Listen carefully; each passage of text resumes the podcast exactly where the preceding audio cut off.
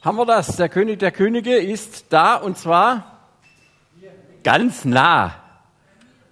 Wo? Ich glaube überall. Überlegt mal, ähm, der König der Könige, ganz nah, wir nah bei ihm. Das ist doch himmlisch, oder? Stellt euch mal vor, Himmel, ja? Also ich weiß nicht, wie ihr euch den vorstellt, aber ich stelle mir den Himmel vor als einen Ort, da können wir alles tun, was uns gefällt und das ist alles gut. Wir leben in der unmittelbaren Gegenwart Gottes.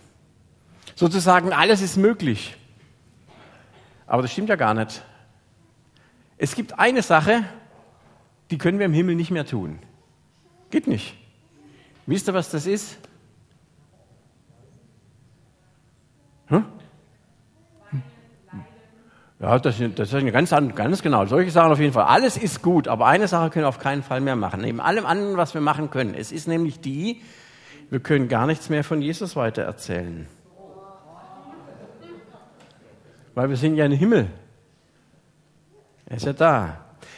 Ähm, es gibt einen Autor, der heißt äh, Mark Cahill, der schreibt in seinem Buch, was du im Himmel nicht mehr tun kannst, darüber.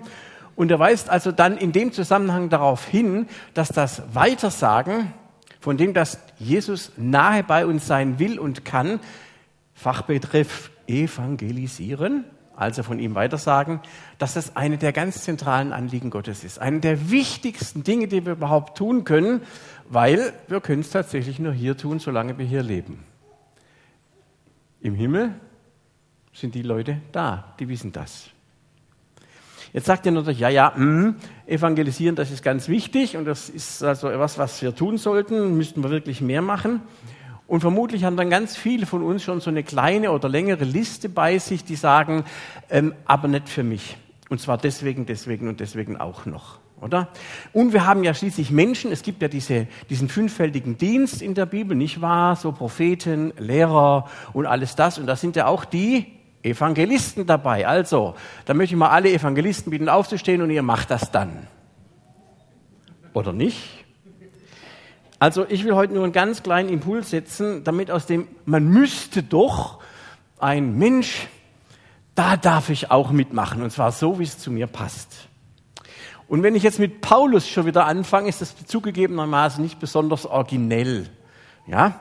Ähm, aber der Apostelgeschichte in, der Abschnitt in der Apostelgeschichte ist so wirklichkeitsnah und aufschlussreich, dass ich damit mal anfangen möchte. Und nachher haben wir auch noch eine Möglichkeit, wo wir weitere Themen mit reinbringen. Ihr seht hier einen Überblick über die zweite Reise, die der Apostel Paulus mal gemacht hat. Rund ums Mittelmeer könnte man fast sagen. Er ist da gestartet in Antiochia. Mal gucken. Hier, ne, da ist er los, dann einmal außen rum und dann ist er nachher wieder über Jerusalem nach Antiochia zurückgekommen. Er ist aus dem asiatischen Raum, also von rechts, rüber nach Europa gegangen und wir könnten sagen nach Griechenland. Und diesen Abschnitt, den schauen wir mal an. Und es ist nur ein winziger Abschnitt, den wir uns heute mal anschauen, weil ich auch nur einen kleinen Ausschnitt bringen werde. Und diese Geschichte, die wir jetzt gleich hören werden, spielt genau hier im Norden der Ägäis. Und weil wir die Orte sofort eben hören werden, auch hier nochmal ein Blick drauf. Es beginnt oben in Amphipolis, dann kommt Apollonia und schließlich kommt Paulus nach Thessaloniki auf seiner Reise. Ich mache das deswegen, damit wir das mal ganz konkret sehen. Das ist nicht so weit weg und nicht ganz alt oder so, sondern es sind wirkliche Gegenden, die gibt's heute noch und da ist der Paulus entlang gestiefelt. Mit ein paar Leuten, der Timotheus zum Beispiel auch dabei und einige andere. Also um den Dreh hier geht's jetzt. Und wir haben uns ja in den letzten Wochen mit dem ersten Brief des Paulus an genau diese Gemeinde in Thessalonik beschäftigt. Also passt das doch wunderbar zusammen. Vielleicht erleben wir jetzt gerade mal, wie das damals in Thessalonik mit der Gemeinde überhaupt erst losgegangen ist. Also wir sind sozusagen vor der Predigtreihe. Womit sollen wir denn anfangen, wenn es darum geht, was von Jesus weiter zu erzählen, damit alle Welt das hört? Möglichst bunt, möglichst kreativ und so, wie du gerade sagtest, mit dem Luther-Zitat, dass Leute das auch verstehen können. Ich lese einmal den Text vor, ihr könnt ihn mitverfolgen. Die ersten drei Verse aus Apostelgeschichte 17. Über Amphipolis und Apollonia kamen Paulus und Silas nach Thessalonik. Dort gab es eine jüdische Synagoge. Wie gewohnt ging Paulus dorthin. An drei Sabbaten sprach er mit den Versammelten über die Heilige Schrift. Er legte sie aus und zeigte so, der Christus musste leiden und danach von den Toten auferstehen. Jesus, den ich euch verkündige, ist dieser Christus. Also, wir könnten überall anfangen. Es gibt so viele Möglichkeiten und ich finde, das ist doch total überfordernd. Paulus und Silas sind durch viele Orte gegangen. Hier beispielhaft Amphipolis und Apollonia. Da sind die einfach nur durchgezogen. Warum? Weil die ganz klar gesagt haben, wir wissen, wo wir anfangen. Wir fangen da an, wo wir uns auskennen, wo wir schon öfter gewesen sind, was wir gewohnt sind, was uns nicht fremd ist. Da, wo wir wissen sozusagen, wie der Hase läuft. Also, wo gehen sie hin? Als Juden, sie gehen in die Synagoge. Da wusstest du, wann du aufstehst, wann du deinen Amen singst, wann du was machen musst, das kennen wir alle. Ne? Wart ihr schon mal irgendwo, sagen wir mal, in einer katholischen Kirche, wo die Liturgie euch nicht so vertraut ist? Meine Frau kommt aus einer katholischen Kirche und als ich da zum ersten Mal dabei war, habe ich immer genau geguckt, was machen wir jetzt? Da habe ich mich überhaupt nicht wohlgefühlt, ob das, obwohl das auch Christen waren. Paulus geht dahin, wo er sich auskennt. Und dann sind sie bei dem geblieben als nächstes, worin sie gut waren. Die mussten nicht was ganz Neues erfinden, sondern sie konnten gut über Jesus und die Rettung, über die Hoffnung, die er gibt, sprechen. Deswegen eine erste kleine Anregung. Ich bin überzeugt davon, dass Glauben, kreativ weitersagen, in aller Regel nicht damit anfängt, dass wir an außergewöhnliche Orte gehen kenne das so von einem Freund, der sagte, ich werde auf jeden Fall nicht Missionar, weil da muss ich ja ganz weit weg. Man muss auch nicht in Extremsituationen gehen oder unbekannte Orte aufsuchen und dann mit ganz außergewöhnlichen Methoden arbeiten. Muss man nicht machen, sondern oft ist es doch genau das Gegenteil. Es ist kein Müssen, sondern ein Dürfen, dass man etwas weitersagt von dem, was einem selbst Hoffnung gibt. Malt euch doch mal gerade im Moment aus, worin seid ihr gut? Was macht ihr gern? Womit seid ihr vertraut? Was könnt ihr denn gut? Wo könntet ihr denn dann in diesem Umfeld irgendwie Jesus ins Spiel bringen? Da hat jeder von uns Möglichkeiten. Meistens trauen wir uns bloß nicht. Was passt zu dir? Letztens hat jemand gesagt, wir gründen einen christlichen Fußballclub, oder? Könnt ihr euch erinnern? Jedenfalls die Spezialisten unter uns wissen das genau. Gibt es denn jetzt eigentlich schon? Das wäre doch auch mal eine coole Kiste. Mit anderen Fußballern so richtig ein abrocken im Stadion, hinterher einen heben und dann vielleicht mit dem Nachbarn mal drüber nachkommen, was noch mehr Hoffnung gibt als ein Sieg von den Lilien. Wobei das eigentlich mittlerweile schon ziemlich gut wäre, wenn das einmal käme. Ja? Wenn ihr gut seid in Fußball, warum ist das keine Möglichkeit? Nur mal andenken. Weil dann könntet ihr euch als nächstes nämlich fragen, was könnte denn passieren, wenn ich mich tatsächlich da bei meinen Freunden im Fußballverein oute? Wir machen uns in aller Regel viel zu viele Gedanken, was passieren könnte, wenn wir uns outen. Ihr kennt ja den Satz, alle sagten, das geht nicht. Bis einer kam, der wusste das nicht und hat es dann einfach gemacht. Oder? So. In Thessalonich war das nämlich so. Da gab es keine Gemeinde. Dann kommt der Paulus und der Silas, die kommen da reingeschneit, schlagen in der Synagoge auf, wurden aktiv mit dem, was sie gern machten. Und dann heißt es hier im Text, einige Juden ließen sich überzeugen und schlossen sich Paulus und Silas an. Dazu kamen viele Griechen, die an den Gott Israels glaubten. Unter ihnen waren auch etliche einflussreiche Frauen. Also vielleicht waren der Paulus und der Silas komplett überrascht, wer sich alles jetzt in dieser Synagoge, in dem Umfeld, für Jesus entschieden hat. Juden. Na, es waren einige, ne? Also sagen wir so halb, halb, wohl, nicht so ganz erfolgreich. Aber interessant, viele Griechen. Das waren Leute, die da gelebt haben, die auch irgendwie in die Synagoge kamen. Und unter den Heiden, also Griechen sind ja im, der Fachbegriff in der Bibel für Heiden in dem Zusammenhang. Und da waren auch Frauen drin, Männer und Frauen. Ja, da gab es keine Zielgruppen oder Frauenquote oder so, die die im Blick hatten. Die haben was gemacht, was ihnen auf dem Herzen lag, worin sie sich auskannten, und Gott hat geschenkt, dass da was passiert. Also, was könnte passieren, wenn wir nicht mit dem hinter uns zurückhalten, was in unserem Leben eine treibende, haltende Kraft ist? Das fällt auf fruchtbaren Boden, weil Gott das selber will. Und stell das mal vor, Anregung 2, selbst wenn du schlotternde Knie hast, es könnte doch gut werden. Fachleute sagen, 80 Prozent aller Sorgen, die wir uns machen, die treffen überhaupt nicht ein. Wir machen es aber leider trotzdem, oder? Ach, was die nächste Woche alles schon wieder bringen könnte. Hat noch nie mal angefangen. Was könnte passieren, wenn du was von Jesus erzählst? Was? Vielleicht könntest du zum Beispiel ganz neu die Bedeutung vom zweiten Korintherbrief, Kapitel 12, Vers 10 entdecken. Deshalb freue ich mich über meine Schwäche, über meine Angst, über meine Feigheit, weil ich das alles gern wegen Christus erleide. Denn nur wenn ich schwach bin, wenn ich mir das auch wirklich eingestehe, dann bin ich stark.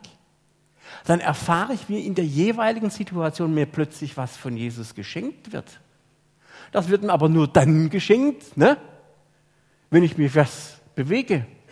Mir sagte mal einer, weil ich mit dem Maul ja immer ziemlich weit vorne bin, halte ich raus, dann kriegst du auch keine rein.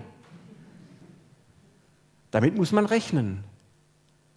Aber vielleicht, wenn du dich mal irgendwo über den Balkon lehnst, es könnte ja was dabei rauskommen, was Gutes. Bist du mit Gott unterwegs oder nicht? Übrigens, dass da die übrigen Juden missgönnten ihnen diesen Erfolg, das kann natürlich auch passieren. Aber auch hier gilt dieser Satz, wir finden ihn im Korintherbrief, die Botschaft vom Kreuz erscheint denen, die verloren gehen, als eine Dummheit. Die Weisheit Gottes zeigt sich in dieser Welt, aber die Welt hat ihn mit ihrer ganzen Weisheit nicht erkannt. Und deshalb hat Gott beschlossen, durch eine scheinbar unsinnige Botschaft alle Glaubenden zu retten. Merkt ihr, das Annehmen und das Ablehnen dieser guten Botschaft hat einen Platz bei Gott, aber er bleibt souverän. Das heißt, selbst wenn es passiert, wie die das hier erleben, die übrigen Juden, das waren wahrscheinlich wesentlich mehr als die, die in dem oberen Abschnitt zum Tragen kommen, die haben Jesus abgelehnt. Und nicht nur abgelehnt, die waren richtig aufgebracht. Wir werden das gleich mitkriegen. Aber Gott ist souverän, er sagt, ich habe einen Plan. Und wir kommen ja gerade von der Predigtreihe Thessaloniker. Die Gemeinde ist entstanden, auch wenn viele Juden diesen Erfolg missgönnten und abgelehnt haben. Da ist was passiert. Weil Gott sagt, ich habe da nämlich mal was vorbereitet. Diese Missgunst, ihr müsst das selber nachlesen, ich überspringe das jetzt, weil es zu lang wird, hat richtig dramatische Situationen nach sich gezogen. Paulus und Silas, die haben richtig einen aufs Maul gekriegt. Die sind richtig auf die Barrikaden gegangen. Es heißt hier, noch in derselben Nacht schickten die Brüder und Schwestern Paulus und Silas nach Beröa. Kurz nach ihrer Ankunft gingen sie dort in die jüdische Synagoge. In Beröa waren die Juden aufgeschlossener als in Thessalonik. Sie nahmen die Botschaft mit großer Bereitwilligkeit auf. Täglich überprüften sie in der Heiligen Schrift, ob das, was Paulus sagte, auch stimmte. Viele von ihnen kamen zum Glauben. Darunter waren nicht wenige einflussreiche Griechen, vor allem Frauen, aber auch Männer. Also, zusammenfassend, was zunächst als ein Misserfolg aussah, hat sich später nur etwa 70 Kilometer weiter nach Westen als Initialzündung für eine äußerst prägende und nachhaltige Veränderung gezeigt. Die ging von diesem Ort Berührer aus. Ich habe mal nachgelesen, Wikipedia weiß ja einiges. die Stadt heißt heute Veria und da gibt es im Stadtzentrum eine Bronzestatue von Paulus mit einer Bibel in der Hand. Das bedeutet also heute noch tausende Jahre später erinnert man sich in dieser Stadt, was durch diesen Apostel Paulus an Veränderung in diese Stadt hineingekommen ist. Und jetzt stellt euch mal vor, Leute, die genau hinschauen in der Heiligen Schrift und prüfen, ob das auch so ist, die den Sachen also auf den Grund gehen, die nehmen doch gesellschaftliche Entwicklungen, soziale Zustände in ihrem Umfeld wahr, oder? Und dann sagen sie sich, wenn es diesen Gott gibt, der diese Hoffnung gibt, dann können wir diese Hoffnung ganz konkret in diese Stadt tragen und was verändern. Und wie oft haben wir erlebt, dass Christen es waren, auch wenn das in der Öffentlichkeit gerne verschwiegen wird, die ein Schulsystem initialisiert haben, die die Gleichberechtigung von Mann und Frau hervorgerufen haben, die Bildung möglich gemacht haben, die Brunnen gebohrt haben. Das können auch andere natürlich, aber meistens hat es mit Christen angefangen in der Geschichte. Weil diese Hoffnung sie bewegt hat, weil sie genau hingeschaut haben, weil irgendeiner mal nicht feige war, sondern gesagt hat, ich habe Hoffnung für diese Welt und das möchte ich euch verkündigen. Deswegen eine nächste Anregung. Lass dich doch von Gottes Kreativität überraschen. Was für dich unmöglich erscheint, das kann der, weil er immer noch eine Lösung, eine andere in der Hinterhand hat. Bestimmt. Und deswegen seid ihr mit ihm immer einen Schritt voraus. Jetzt ist es nämlich so, die Juden in Thessalonich, da wo es den ersten Ärger gab, die haben jetzt mitgekriegt, dass Paulus nun in Beröa das Wort Gottes verkündete. Also reisten sie ihm nach. Wie heute bei so Demos, ne, da geht es so Truppen, die reisen von Ort zu Ort, um eine ordentliche Gegendemo zu machen. Haben die schon mal damals gekonnt. Auch hier versetzten sie die Leute in Unruhe und hetzten sie gegen Paulus auf. Und deshalb schickten die Brüder und Schwestern ihn schnell weiter hinunter zur Küste. Silas und Timotheus blieben in Beröa. Seine Begleiter brachten Paulus bis nach Athen, dann kehrten sie zurück. Also, glaubt ihr mal das, dass Christen grundsätzlich nicht dümmer sind als andere Leute? obwohl manchmal in der Öffentlichkeit gern das gegenteilige Bild äh, hervorgerufen werden soll. Und wenn Gott Christen, Leute, die mit ihm unterwegs sind, Herausforderungen zumutet, dann schenkt er auch, dass ihre Fantasie neue Möglichkeiten und Wege findet. Und die waren ganz clever. Die haben gesagt, bevor wir hier richtig stunk kriegen, bevor das hier wirklich eskaliert, Paulus, Silas, ihr macht euch ab. Wir gehen woanders hin, wir zerstreuen uns ein bisschen, wir ziehen das Ganze auseinander und dann wissen die gar nicht mehr so, wo sie eigentlich draufklopfen sollen. Und dann sind wir da und verkünden Jesus und ihr seid dort und verkündet Jesus. Und die, die nach Beröa kommen, da ist keiner mehr. Ganz schön schlau, oder? Die haben nicht aufgegeben. Die haben nicht klein beigegeben, sondern sind einfach weitergegangen. Jesus hat ja zu seinen Jüngern gesagt, wenn ihr irgendwo nicht willkommen seid, schüttelt den Staub von euren Füßen und geht weiter. Ist das nicht super? Kein Misserfolg. Wir sind immer einen Schritt voraus, weil wir mit dem unterwegs sind, der immer noch eine Möglichkeit hat. Und jetzt wissen wir, dass Paulus nach Athen gegangen ist. Und dort wartet er auf Silas und Timotheus. Die Stadt war voller Götzenbilder. Und als Paulus das sah, packt ihn der Zorn. Er sprach in der Synagoge zu den Juden und zu denen, die an den Gott Israels glaubten. Jeden Tag redete er mit den Leuten, die er auf dem Marktplatz antraf. Wie redet der mit denen? Da ist jetzt so viel drin, ich werde es nur ganz kurz andeuten. Ich habe die Überschrift gewählt, wertschätzen und annehmen. Das bedeutet doch, was bewegt mein Gegenüber? Wir können natürlich mit Transparenten durch die Stadt laufen und Hölle, Hölle, Hölle schreien. Hat das was mit Wertschätzung zu tun? Sollen wir Leuten antrainierte Sprüche überstülpen? Die Hölle ist ein Thema, das alle Menschen bewegt. Sie haben meistens eine Heidenangst davor. Und die Reaktionen sind in der Regel komplettes Ignorieren oder in einer Art und Weise in den Mittelpunkt rücken, das ist auch völlig krank. Die Götzenbilder, die damals überall rumstanden, wo der Paulus sagt, boy, das geht mir so auf den Keks, die stehen doch in aller Regel dafür, dass Menschen hoffen, von welchen Göttern auch immer, was Gutes für ihr Leben zu kriegen, oder? Und dann haben sie sich so viel immer ausgedacht, wie man denen begegnen muss, damit es gut wird. Und Paulus sagt, Leute, ihr seid hier echt auf dem falschen Weg. Aber nicht, ich hau euch jetzt was drüber, sondern ich bin kreativ und wertschätzend und wie er das macht, das sehen wir jetzt. Also ich will es wirklich abkürzen. Lest mal diesen Abschnitt in der Apostelgeschichte selber nach.